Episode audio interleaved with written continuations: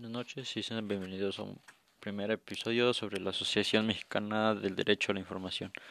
La Sociedad Mexicana del Derecho a la Información saluda el acceso de los nuevos poderes ejecutivo y legislativo, producto de un proceso electoral que reflejó la voluntad mayoritaria sobre la sociedad para promover un cambio importante y democrático en el territorio en el territorio nacional.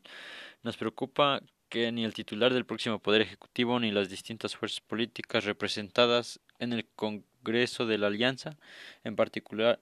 en particular la mayoritaria, que es el desplazamiento de regeneración nacional. El partido Morena han propuesto una ruta crítica para abordar más allá de lo cual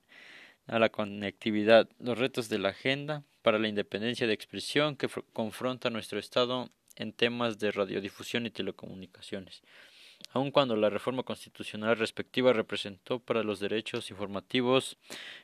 y la independencia de expresión un enorme desarrollo en nuestro Estado, la legislación secundaria traicionó varios de los puntos de vista del mandato de, nuestra regla importante con las consecuentes distorsiones en el campo regulatorio y de política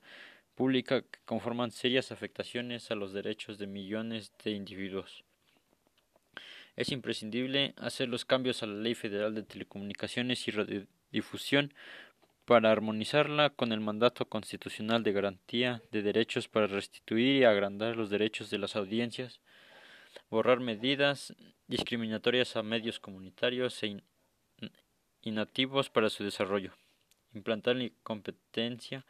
plena en los servicios de telecomunicaciones y radiodifusión con la intención de que la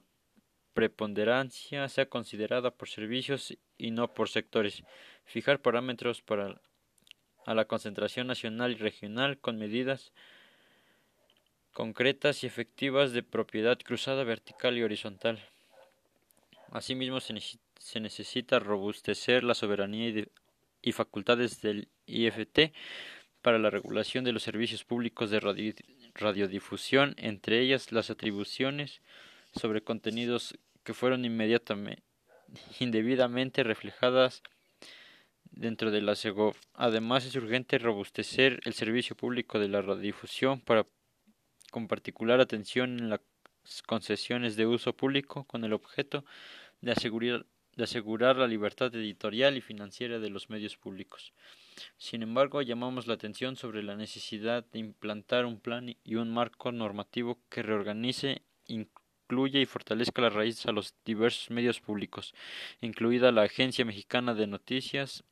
Notimex, con el objeto de que garantice el derecho de ingreso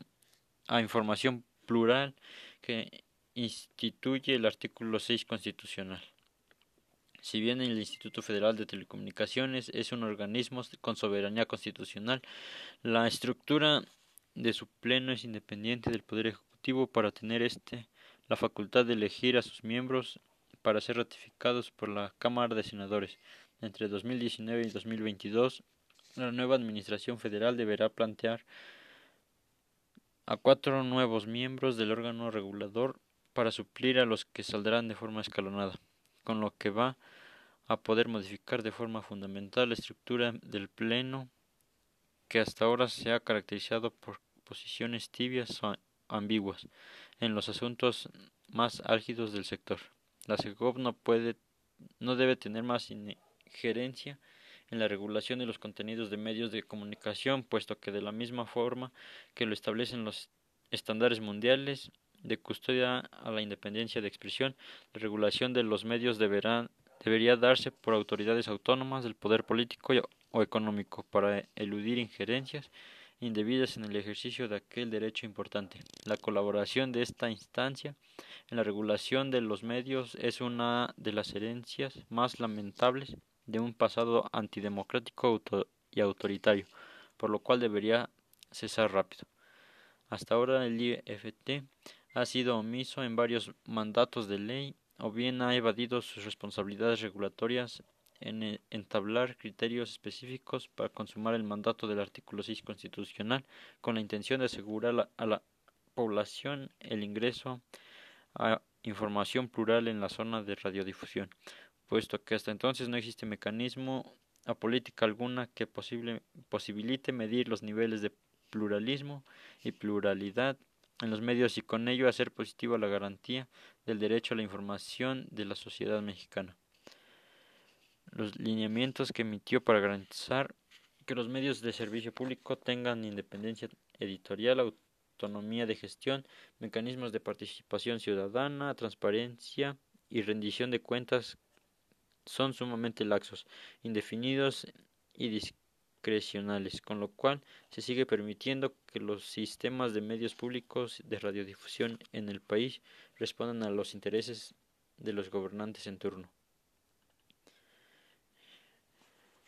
El Instituto Federal de Telecomunicaciones debería atender su obligación constitucional de implantar lineamientos para la custodia de los derechos de las audiencias. Esta misión regulatoria tiene que subsanarse de forma perentoria, debido a que todo derecho debería disponer de una organización garante y con mecanismos para su materialización en los hechos. Y con esto finalizamos el capítulo de hoy.